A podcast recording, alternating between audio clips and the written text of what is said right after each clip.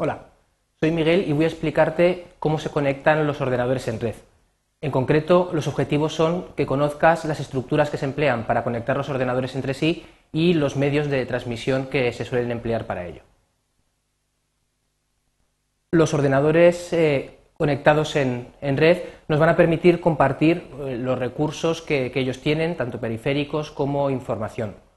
Dos o más ordenadores ya forman una red cuando se conectan entre ellos y las redes eh, pequeñas eh, suelen cubrir el área de una habitación o, incluso un edificio.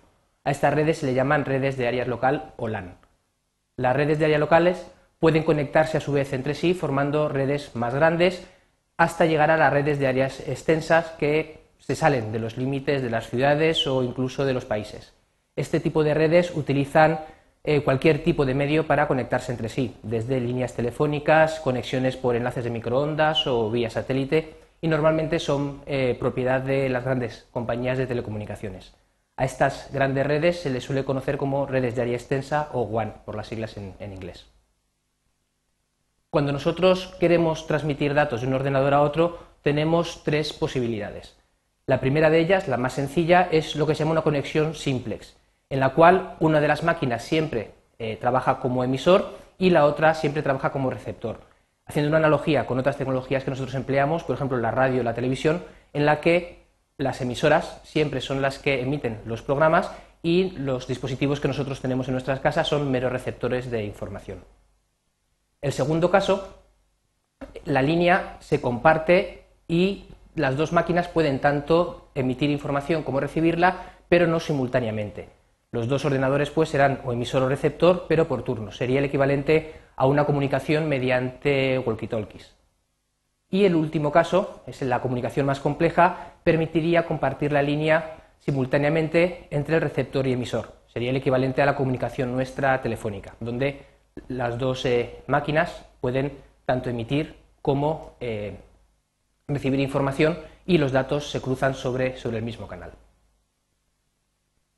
a la hora de conectar los ordenadores tenemos varias posibilidades. A la forma a la que los ordenadores están conectados entre sí se le conoce como topología. una de las eh, más empleadas eh, al principio de la, aparición de la tecnología de las redes de ordenadores eran las conexiones en estrella. En ellas hay un ordenador central que es el responsable de la comunicación. Como podemos observar, la comunicación entre cualquier par de ordenadores siempre pasa por este nodo central. Otra posible forma de conectar los ordenadores, otra topología, es la topología en anillo. En ella, cada ordenador se conecta con el siguiente y el último se vuelve a conectar con el primero cerrando el círculo. Cuando nosotros queremos pasar un mensaje, se lo pasaremos al siguiente en la cadena, en la línea, hasta que llegue al receptor final. Otro tipo eh, de estructura muy empleada es la topología en bus. En ella todos los dispositivos están conectados a un bus central que es el que va a encargarse de la transmisión de la información entre los distintos equipos. Si alguno de estos equipos cae, el resto eh, pueden seguir comunicándose sin ningún problema entre ellos. la otra característica en las redes de ordenadores que nos va a afectar al rendimiento y a cómo se transmite la información es el medio físico que se emplea para transmitir los datos. Básicamente podemos eh, clasificarlos en dos tipos, medios con cable y medios sin cable. Entre los medios con cable tenemos el par trenzado de varias eh, calidades, el cable coaxial y la fibra óptica. Y entre los medios inalámbricos tenemos enlaces eh, infrarrojos o enlaces mediante ondas de radio, que es lo que conocemos como conexiones wireless.